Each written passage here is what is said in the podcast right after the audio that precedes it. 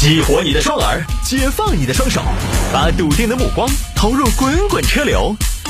给我一个槽点，我可以吐槽整个地球仪。微言大义，换种方式纵横网络江湖。来来来，欢迎各位来到今天的微言大义，要继续在这个环节里面跟您分享网络上一些热门的、有意思的小新闻。这个大家今天节目一开场呢，听我这个声音也知道啊，我应该是负伤了，负伤了。昨天呢，这个是妥妥的工伤。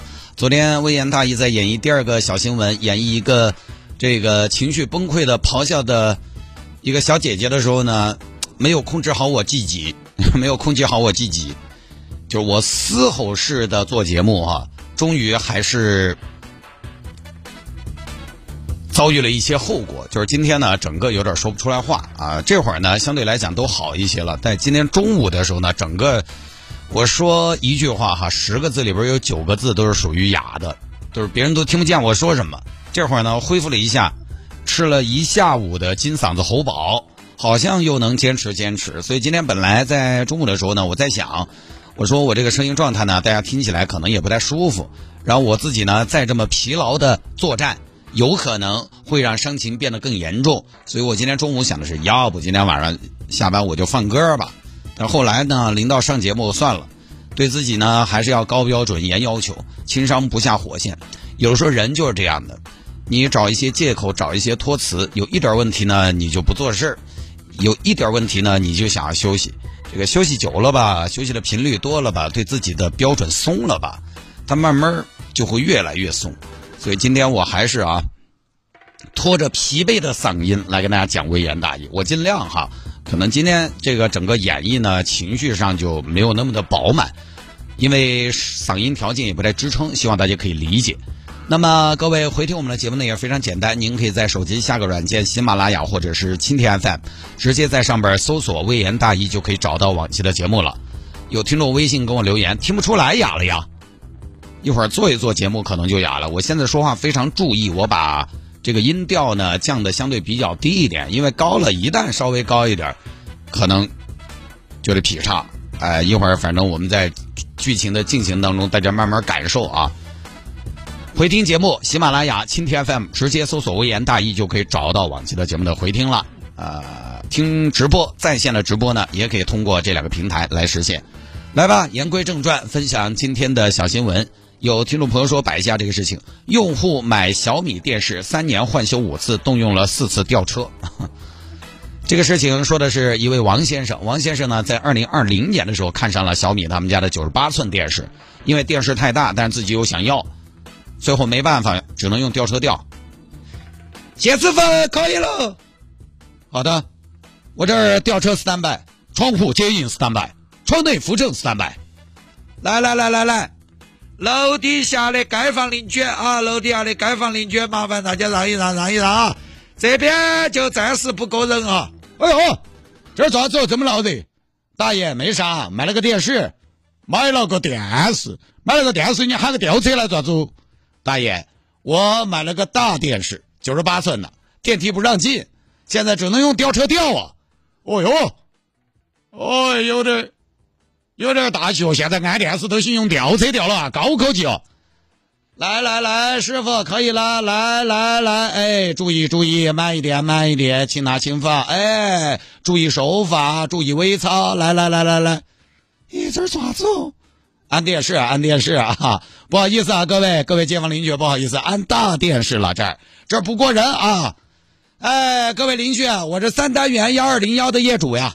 哎，这个给大家打麻烦了，因为我这儿啊，乔迁新居买了个九十八寸的超级无敌大电视，咱们这个大电视啊，大到进不了门现在只能用吊车了，还请各位邻居为我们家九十八寸大电视行个方便。啊！谢谢谢谢，打扰了打扰了，哎哎，来来来，师傅，哎这儿好好好，左边一点左边一点，哎高一点高一点，哎差不多差不多，好好好。电视已经到位，电视已经到位，请窗户接应小组卸货。呃，来了，啊，这个地方要慢一点，啊，慢一点，来来来来来，好了，进来了，进来了，电视已经入户，电视已经入户，窗户安装组待命，窗户安装组待命。电视入户了，窗户安装组行动，窗子要装稳啊！安装组收到，要装组手到。王哥，王哥，这里是电视安装组啊，电视安装组啊，你这边电视挂墙还是什么呀？呃，我就放电视柜吧。王哥，王哥，看了一下你们家电视柜没有电视长啊，装起显得有点畸形啊，头重脚轻啊。这边还是建议上墙，建议上墙啊，气派啊。行行行行行也行啊，上墙怎么都行。王哥，王哥，我们发现一个问题啊，阳台到客厅这个门也要破拆啊啊！窗户组，窗户组，窗户组在，窗户组在，啥事？窗户组先对阳台到客厅的推拉门进行一个破拆啊。收到，收到。哎呦，这个门只能爆破啊！来，准备一二三，炸药安好没有？TNT，来一二三，爆破！嘣！反正我这段是这么个意思啊，主要就是为了凸显九十八寸电视入户有多麻烦。当时这个事儿哈，还惊动了雷军。当时他发了一个微博，选择了小米六十九十八寸电视，您就没法低调了。发了个微博宣传，结果呢，王先生把这个电视买回去，好景不长，三十八天之后出问题了。师傅，你这个啥子问题啊？就这个闪屏啊，大面积的暗斑啊，这个屏幕。嗯，这样啊，对呀。我问一下，这是软件问题还是硬件问题啊？这个应该是屏的问题，能修吗？你这个只有换，换呐，咱咱不能稍微修一修吗？哎呀，王哥，两万块钱的电视给你换个新的不好吗？哼，给你换个新的，免费用这么多天不好吗？建议是换。那你关键是你这东西换，我怎么换呢？我我怎么拿给你们啊？这么大一坨，嗯，那个还是用吊车吊啊？行吧，谢师傅。哎喂，明天空不空啊？来帮我调一下电视嘛，我电视要换啊。第二天又换电视。各位街坊邻居，大家让一让啊！这片区域拿给你们，哎，你们麻烦你们让一让啊，让一让。我现在正在进行重物吊装，暂时请各位街坊邻居不要通行啊。哎，我现在这个电视前两天才调进去的嘛，咋又调出来了嘞？大爷，这个电视要换呢。哦哟，你这个换个电视好麻烦啊，还要动用大型工程机械。哎，大爷，你不懂，极致的享受那往往需要付出更多嘛。但你别说，人家小米家服务挺好，出问题直接给换，人家都换了。你说，你说咱作为消费者能不配合吗？是不是？我都买他两万的电视了，说实话，我跟其他的小米用户不一样。哎，这么励志做好品牌的企业，我们消费者就应该支持嘛。当然，我们支持品牌的消费者，品牌也应该支持我们支持品牌的消费者嘛，对不对？来来来，慢一点，慢一点啊！哎呀，这两天调这个调电视啊，这是声音都给我喊哑了。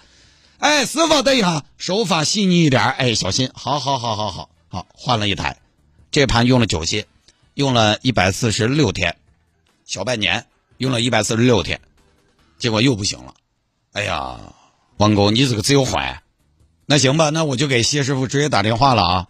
没事，王哥，我有谢师傅的电话。谢师傅现在已经是我们的战略合作伙伴了啊。来来来，各位街坊邻居，大家让一让啊！这片区域现在正在进行重物吊装，暂时不要通行。行了，可以，屋头又换电视了。哎呀，谁说不是呢？哎呀，你们屋头有点爱看电视，飞得那么快，啥牌子？推荐好吗？我来避个坑。谢大爷，我警告你啊，你不要幸灾乐祸。啊人家家别的不说，直接给换个新的。我觉得人家我是能看到人家的诚意的。行嘛，你高兴就好。算了，我还是看我屋头那个大的背投电视哦，又换了一台，喊了个吊车。小谢啊，这台电视再给我换没问题了吧？没得问题，包在我身上。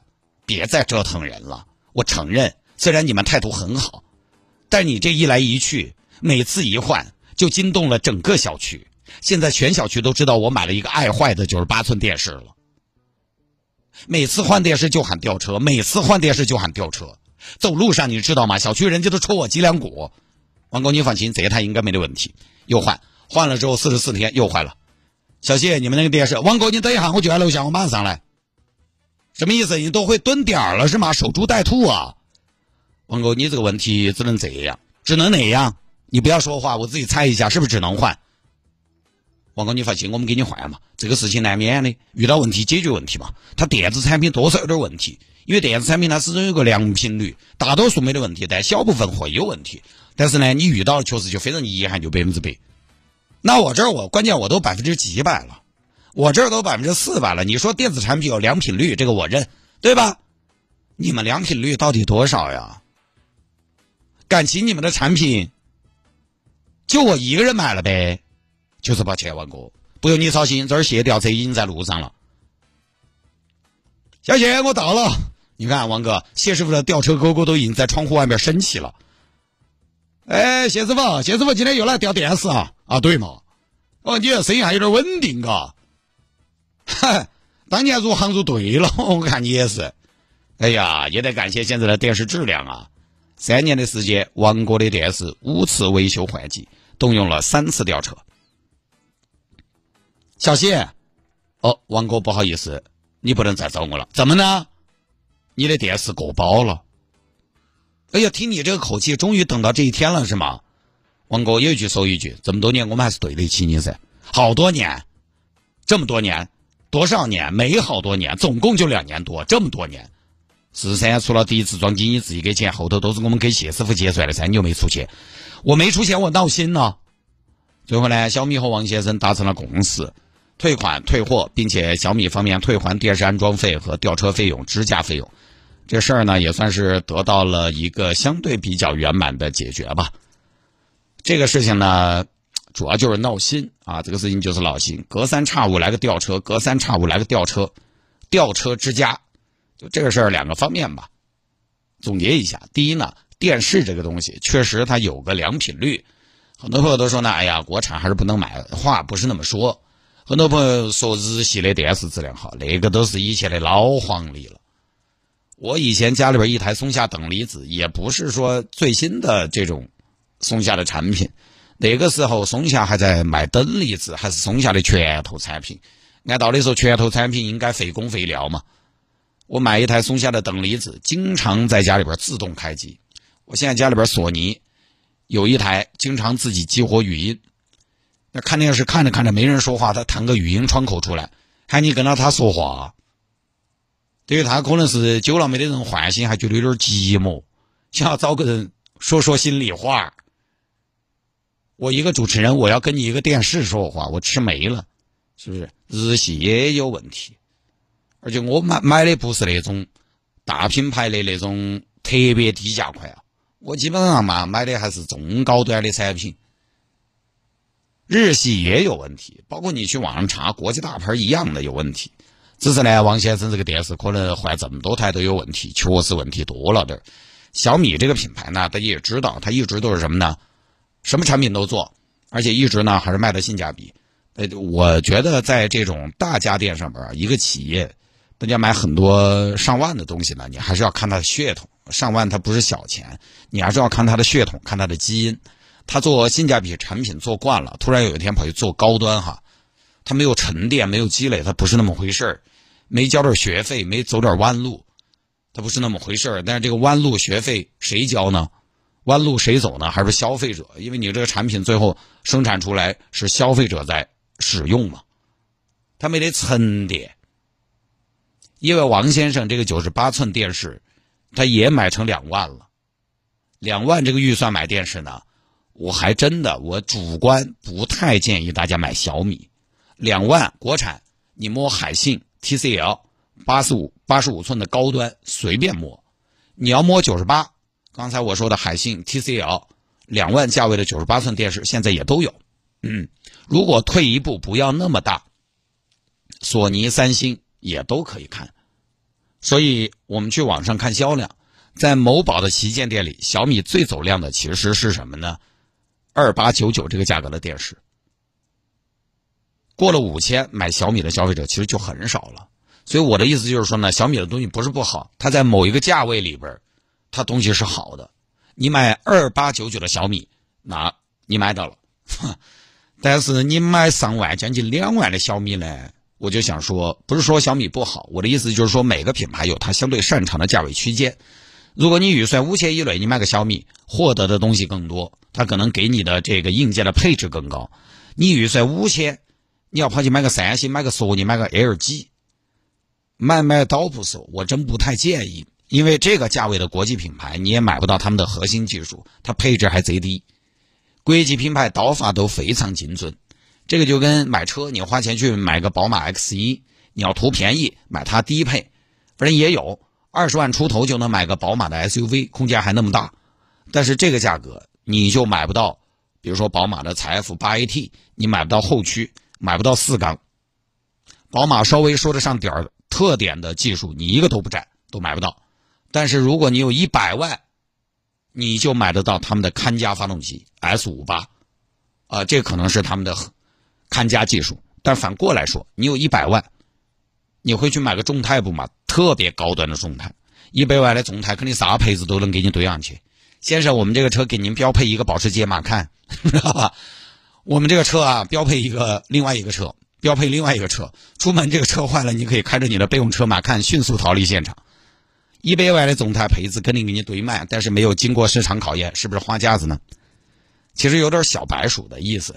所以如果你预算上万了，我建议呢，大家去可能可以去买一个专门做电视的，专门做的跟那个啥子都做的，它还是不一样。